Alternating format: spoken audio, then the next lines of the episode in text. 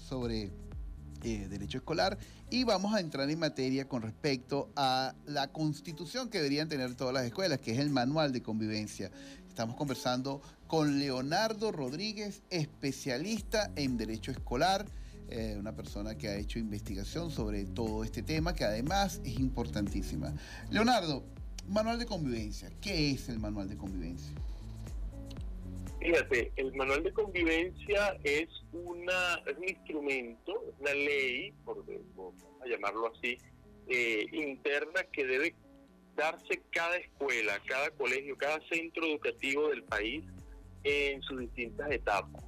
Em, regula no solamente los derechos de los alumnos y las alumnas, también regula los procesos para em, acordar aquellas em, normas que puedan desarrollar, pues de alguna manera, eh, una mejor convivencia, pero además de eso, permite aplicar, no quiero, voy a utilizar la palabra, medidas correctivas a algunas faltas que puedan cometer los alumnos, por decirlo así, por utilizar unas palabras a grosso modo. Claro, y el manual de convivencia, que sería ya esa constitución de cada colegio, eh, tiene una estructura o, sencillamente las escuelas pueden colocar allí su filosofía, cómo trabajan, eh, incluso regularlo, el, trato de los maestros hacia los niños, el trato entre ellos mismos, incluso la familia, ¿no? Sí, eh, es importante hacer referencia al artículo 57 de la LOGMA. En el artículo 57 de la LOGMA está establecido la estructura básica que puede tener eh, cada manual de convivencia. Sin embargo, eh, cada manual debería tener el color, el estilo, el sabor, por utilizar una palabra, eh, propio de, la identidad educativa en el, de cada centro, es decir, la diferencia que radica entre cada escuela, entre cada centro educativo, las regiones del país en las cuales se encuentran. Eh, es decir, cada, cada grupo, cada comunidad educativa le puede dar un matiz eh, distinto a su código, a su manual de convivencia, siempre que esté en el marco de lo establecido en el del artículo 57 de la LOCMA. Fíjate que ese artículo eh, obliga a que en cada escuela haya un reglamento disciplinario, así lo llama él. Luego lo hemos llamado manual de convivencia. Los, los actores de los consejos municipales de derecho han sugerido que se llame manual de, convivencia. Eh, y pero el mismo artículo 57 de la Ley Orgánica para la Protección de Niños, Niñas y Adolescentes habla claramente, por ejemplo, de que deben establecerse aquellos hechos que son susceptibles de sanción el tipo de sanción aplicable y el procedimiento para imponer esa sanción. Luego, por una cuestión de estilo, el Ministerio de Educación o los consejos de derechos, como te dije, tratan de que se llamen medidas eh, disciplinarias o le han puesto otros nombres. Pedagógicas también, Pedagógicas, pero la ley en concreto, fíjate que es una ley nueva, porque es una ley que acaba de ser reformada en el año 2015, le llama sanciones, ¿no? Lo que sí tiene que quedar claro es qué puede ser susceptible de una sanción en un centro educativo, cuáles son las sanciones aplicables y cuál es el procedimiento para imponerlas. Un elemento clave en este artículo es que limita eh, por completo lo que es el retiro o la expulsión de un niño, niña, adolescente de la escuela. Es decir, eso que pasaba hace 10, 15 años atrás, de que a cualquier chamo, por cualquier circunstancia o por alguna circunstancia específica, podía ser retirado o expulsado de la escuela, ya con esta ley no funciona porque esta ley prácticamente cierra las posibilidades de expulsión o retiro de un niño en un centro, centro educativo. Así es. Mira, Leonardo, interesantísimo eh, el tema del manual de convivencia. En el próximo segmento vamos a seguir ahondando sobre este tema. Nosotros vamos a despedir este segmento con Anglo, eh, Boy Will Boys eh, de Dualipe y ya regresamos respecto al manual de convivencia y el derecho escolar con el especialista abogado Leonardo Rodríguez. Y, eh, a ver, habíamos dejado una pregunta en el aire, hablando sobre el manual de convivencia. Es como, el manual de convivencia es eh, clave, ¿no, Leonardo? Es fundamental, es fundamental para el, funcionamiento del proceso educativo en cada escuela, en cada liceo. Fíjate que eh, no se puede aplicar una medida disciplinaria a un alumno eh, si no existe un manual de convivencia. Si no existe un manual de convivencia en una escuela, pues no puede eh, algún directivo, algún docente aplicar alguna medida disciplinaria. O em, el manual de convivencia debería regir todo lo que son los procesos eh, de reuniones con los representantes, de acuerdos con los representantes, eh, las actas y los efectos de esas actas eh, van a tener el alcance que se espera siempre que estén dentro del marco del manual de convivencia escolar. Entonces esto es clave, este instrumento es clave para el funcionamiento educativo en nuestro país. Creo que una de las de las de las eh, a ver de las mejoras que debe tener el manual de convivencia es que no neces saber necesariamente todos los años se tiene que renovar cierto entonces eso como genera como una corredera o no están los tiempos para poder desarrollar pensado y darle por un margen de dos años o de tres años donde podamos eh, calibrar las normas, porque creo que todos los años eh, es como un reto, ¿no? O, ¿Por qué el sentido del año, eh, abogado? No, fíjate que, que, la ley orgánica para la protección de niños y niñas adolescentes no, no da indicaciones al respecto. Han sido las autoridades administrativas como los consejos municipales de derecho los que han venido indicando que este manual debe revisarse cada año, pero hay lugares donde el manual se revisa eh, cada dos años, ¿no? Que debería ser el periodo adecuado, ¿no? cada dos años. Pero em, la idea sería que cada año ya, ya se tenga un formato, un, boceto, una estructura mínima de lo que debe ser el manual de convivencia y que al, iniciar el año la primera asamblea con los padres, eh, madres, representantes y responsables de los alumnos y alumnas sea para validar el contenido de ese manual. Es decir, ya deberíamos tener una estructura de, cada año que pueda ser revisada y que de alguna manera u otra en la primera asamblea sea validada con los padres, las madres, también los alumnos, las alumnas y los docentes, ¿no? Pienso que, que, debería partirse de allí, pero, pero la sugerencia que tú haces es, clave, podría de alguna manera u otra eh, establecerse quizás un plazo por los consejos municipales de derechos máximo de dos años, pero yo, a mí que me, ha tocado diseñar, luego hacer procesos de actualización a, manuales para la atención a sobrevivientes de, abuso sexual infantil, que por, por algún lado le llaman políticas PEA, o a manuales de protección a la niñez, que les llaman también manuales de salvaguarda a niños, niñas adolescentes. Eh, realmente la actualización de estos instrumentos, aunque puede ser engorrosa, eh, eh, no puede pasar de, dos años, porque ciertamente cada dos años hay que actualizar, hay que jugar a nuevos principios, a nuevas garantías que están apareciendo. Así es, ¿no? Y además que la juventud va cambiando y mutando y hay que ir eh, de cierta manera acoplando eso. Nosotros... No, y, las necesidades de la comunidad educativa. Claro, por supuesto. Fíjense, nosotros tenemos que ir a compromisos publicitarios y ya seguimos con el abogado Leonardo Rodríguez hablando sobre esta, eh, eh, este tema tan importante para las escuelas. Ya regresamos el especialista en Derecho Escolar Leonardo Rodríguez, quien se encuentra en la ciudad de Caracas. Hoy tenemos un día nublado en la zona norte del estado de Anzuate y bueno, un día también para, para estar en casa, compartiendo en familia, recordando que el refugio más importante que tenemos es nuestra familia, es nuestros seres queridos y poder compartir desde una galleta soda, ¿por qué no? Hasta cualquier comida que puedan hacer. Entonces, fíjense, estamos hablando sobre derecho escolar y, bueno, estamos deshojando la margarita con respecto al manual de convivencia. ¿Existe un modelo, estimado?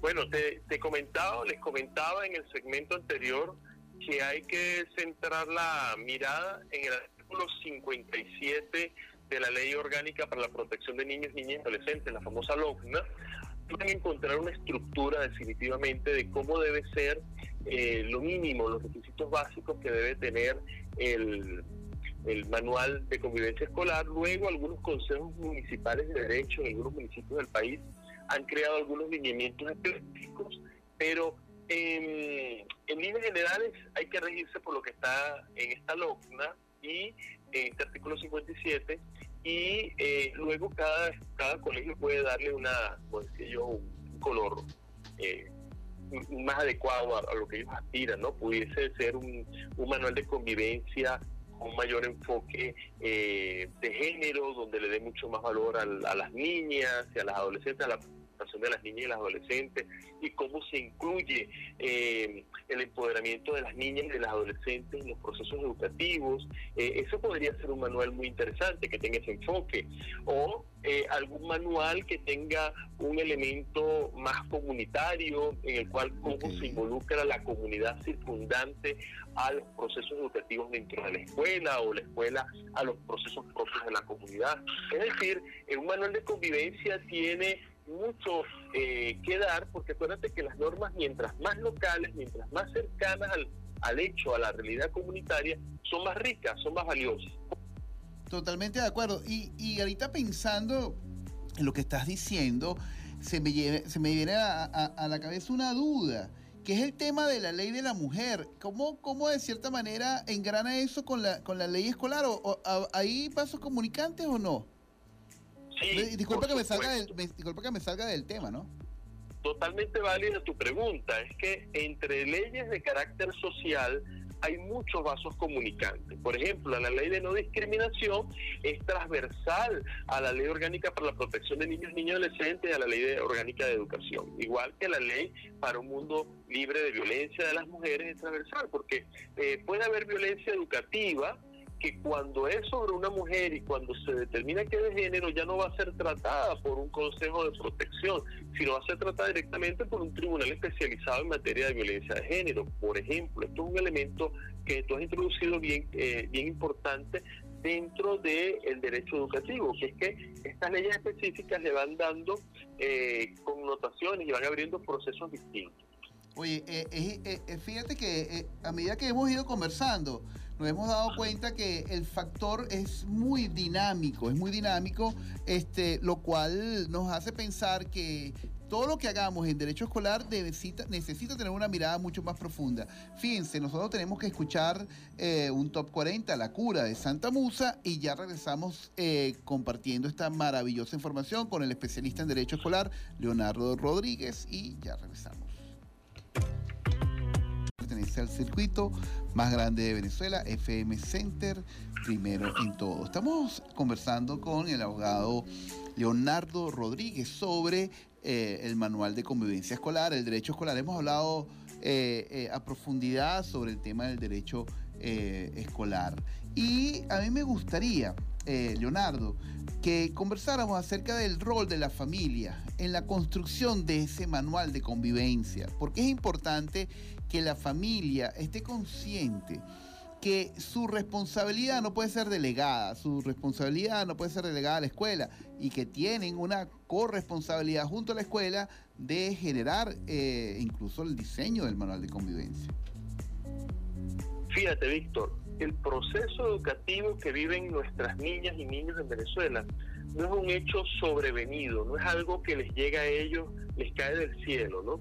Es una elección de los papás, mamás. Son los papás, son las mamás, son los representantes o responsables de estos niños quienes eligen qué tipo de educación van a tener sus hijos. Puede ser una educación oficial, puede ser una educación privada eh, de tipo religiosa, puede ser una educación privada de tipo laical, integral, hay militar, hay distintos tipos de modelos educativos en Venezuela, todos se rigen eh, bajo los mismos principios, pero son los papás los que tienen atribuida esa función en la ley orgánica para la protección de niños, y adolescentes. Cuando tú lees el, contenido del artículo 358 de la responsabilidad de crianza, a quien se le atribuye la responsabilidad de la educación de los niños y las niñas son a los padres.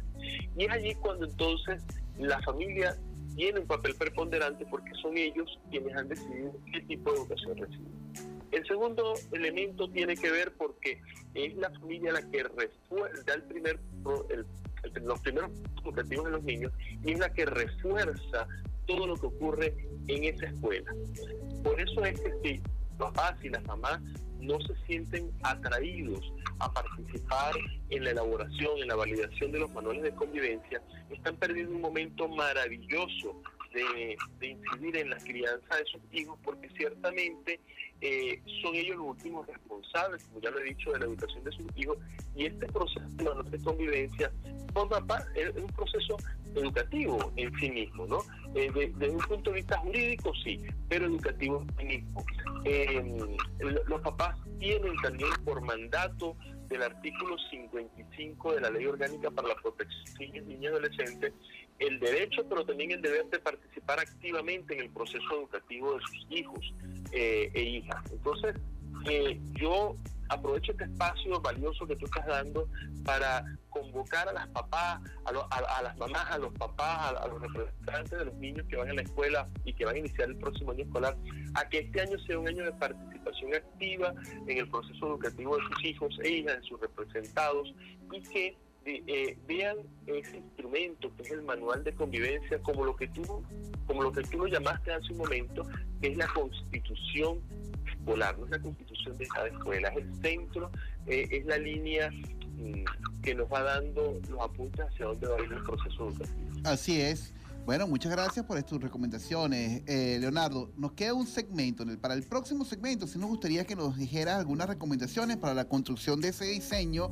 del manual de convivencia y, por supuesto, algunos, bueno, un mensaje de resiliencia a todos nuestros oyentes. Nosotros vamos a escuchar un folclore, eh, Mis Cinco Sentidos, con Rumi Olivo y Miguelito Díaz. Ya regresamos. La Cruz está en línea, el abogado especialista en Derecho Escolar Leonardo Rodríguez. Bueno, Leo, eh, todo lo bueno tiene un final. Y me gustaría, bueno, primero que nos deje algunas recomendaciones a, los oyentes. Nuestro programa se caracteriza porque tiene oyentes que, de pensamiento argumentativo y pensamiento crítico y también de, una, de ecosistemas escolares. Entonces, ¿cuáles son tus recomendaciones para la construcción de ese manual de convivencia y, por supuesto, para el derecho escolar? Fíjate, además de guiarse en lo que está establecido en la Ley Orgánica para la Protección de Niños, Niñas y Adolescentes, y eh, aquellos lineamientos que puedan tener los consejos municipales de derecho. Eh, yo hacía una reflexión hace un momento de que se puede dar un contenido bastante propio a cada, a cada eh, manual de convivencia. Por ejemplo, aquellos colegios que están especializados en atender a niñas, niños con necesidades especiales porque tienen algún tipo de, discapacidad. Em, pueden adecuar su manual de convivencia a, a, las características de su alumnado. Es decir, el manual de convivencia va generándose en función de la realidad o del colectivo de la, de, la realidad del colectivo de niños, niñas y adolescentes a las cuales está dirigido el proceso educativo. Si es un, si manual que está pensado mucho más en un aspecto ecológico, porque así el colegio lo tiene como una visión, tiene un, valor transversal que es la ecología, entonces el manual puede tener un fuerte componente ecológico.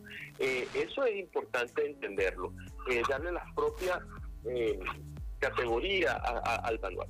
Pero yo no quería perder la oportunidad de comentarte que en el mes de abril de este año la Asamblea Nacional de Venezuela aprobó en primera discusión el proyecto de ley de convivencia escolar pacífica. Y este proyecto de ley que tiene unos 24 artículos aprobado en primera discusión, seguramente al inicio del nuevo año escolar lo vamos a tener ya aprobado. Bueno, yo espero que sea así y que eh, comience a surtir efecto. Pero este eh, proyecto de ley de convivencia escolar pacífica, en su artículo 20 nos dice qué elementos deben incorporarse a las normas de convivencia escolares. Eh, hay por primera vez una ley que llama a estas normas normas de convivencia escolar y que dice que debe incorporarse eh, en, este, en, estos manuales de convivencia escolar, estas normas de convivencia escolar. Y eh, el artículo 20 te habla de que los niños y niñas deberán relacionarse de manera amorosa, respetuosa, o que mm, debe haber una participación, fíjate cómo se dice, insiste, una participación con profunda conciencia del deber y de la responsabilidad social. Eh, ya la ley orgánica para la protección de niños, niñas y adolescentes habla en el 93, en el 93, de los deberes de los niños, niñas y adolescentes. Pero esta ley establece la necesidad de formar, de educar y de tener un manual de convivencia donde se exige una profunda conciencia del deber y de la responsabilidad social a las alumnas y alumnos como estrategia que encuentra el Estado venezolano para disminuir los niveles de, acoso escolar, eh, promoviendo el diálogo y el respeto. Eh, dice también el artículo 21 que estas normas de convivencia escolar deberán generar eh, distintos tipos de estrategias, estrategias que van desde el punto de vista de la sensibilización, como le decíamos ahora, eh, eh, diaria, semanal, mensual, de los papás, de las mamás, de los alumnos, de las alumnas, del, equipo docente directivo, aquellas medidas con, las cuales se puedan prevenir situaciones de acoso escolar, pero también aquellas medidas disciplinarias con los cuales se va a acompañar el proceso educativo de los niños y niñas eh, ante situaciones que afectan la convivencia escolar, eh, la disciplina escolar. Leonardo, un teléfono, si quieren, eh, alguien esté, alguna duda, te puede llamar, contactar. Sí, por supuesto, mi, mi teléfono es el 0414 790-0097. Allí me pueden escribir y yo con gusto los atenderé, los acompañaré, los asesoraré. También está eh, arroba Leonardo en línea, mi Twitter, por eso pueden comunicar, el Instagram arroba Leonardo en línea. Y correo leonardo.abogado arroba gmail.com. Ok. Bueno, Leonardo, muchas gracias por participar en Frecuencia Educativa. Los micrófonos de la romántica, así como el de nuestro programa, están para ti cuando si lo requieras. Muchas gracias. Gracias, sí. ojalá nos veamos al inicio del nuevo año escolar. Seguro, eh, eh, va a ser lo más probable. gracias, Leonardo. El abogado Leonardo Rodríguez, especialista en Derecho Escolar. Eh, bueno, con esta información nosotros vamos a escuchar un Anglo Time in the Bottle con Jim Croce y ya regresamos. Estudiantes y por supuesto la conciencia de todos los ecosistemas escolares. Una, es una forma de entender que las escuelas son organismos vivos y esos organismos vivos tienen que estar muy pendientes de eh, aspectos como el derecho, como el abuso, como el acoso porque además eh, es importante eh, que nuestras escuelas sean ambientes seguros para nuestros estudiantes. Las escuelas no deberían ser ambientes eh, hostiles, no deberían ser ambientes disruptivos en cuanto a los derechos de nuestros niños. Entonces, es importante que tengamos esa mirada, pues que todos seamos corresponsables en tener escuelas mucho más sanas. Bueno, fíjense, ya estamos al término de este programa 127 del 31 de julio del año 2022 y Frecuencia Educativa se enrumba ya a el tercer año de estar en el aire. Y bueno, y recordar también que este mes, agosto, es un mes donde nosotros los educadores eh, vamos a estar un poco eh, trabajando media máquina, bueno, en nuestras escuelas, algunos iremos a las escuelas, otros no, otros, pero siempre es importante tomarnos este mes para pensar sobre cómo vamos a continuar los próximos años eh, escolares, trabajando en equipo. Y el mejor equipo es el que trabaja en la Romántica 98.9 FM de Puerto La Cruz, que trabaja desinteresadamente para ti. Y eso está coordinado desde la producción nacional por el señor Luis José Bravo, en la coordinación de producción regional la señora Sayid Martínez, en la gerencia de ventas el señor Luis Barrio Zacarías, eh, todo asistido por Mayra Toros, en los controles el señor Anthony y la señorita Stephanie que bueno, se está incorporando el equipo. En la conducción del programa su servidor profesor Víctor Pinzón, certificado de locución 59015. Esto es una producción nacional de Víctor Pinzón. Nuestras redes, arroba la romántica 989, la romántica.fm slash Puerto La Cruz si, estás en, si no estás en la zona norte y frecuencia educativa en todas las redes sociales. Arroba frecuencia educativa. Somos el circuito más grande de Venezuela, FM Center, primero en todo. Y este programa llegó a ustedes gracias a el Colegio Integral del Manglar. Brindamos oportunidades de vida, eh, pastelitos El Mordisco Maracucho, Feria de Hortalizas Plaza Bombón y nos vamos a despedir con una canción que en particular a mí me gusta muchísimo. Se llama Cuando nos volvamos a encontrar de Mark Anthony y Carlos Vives. Dios lo bendiga.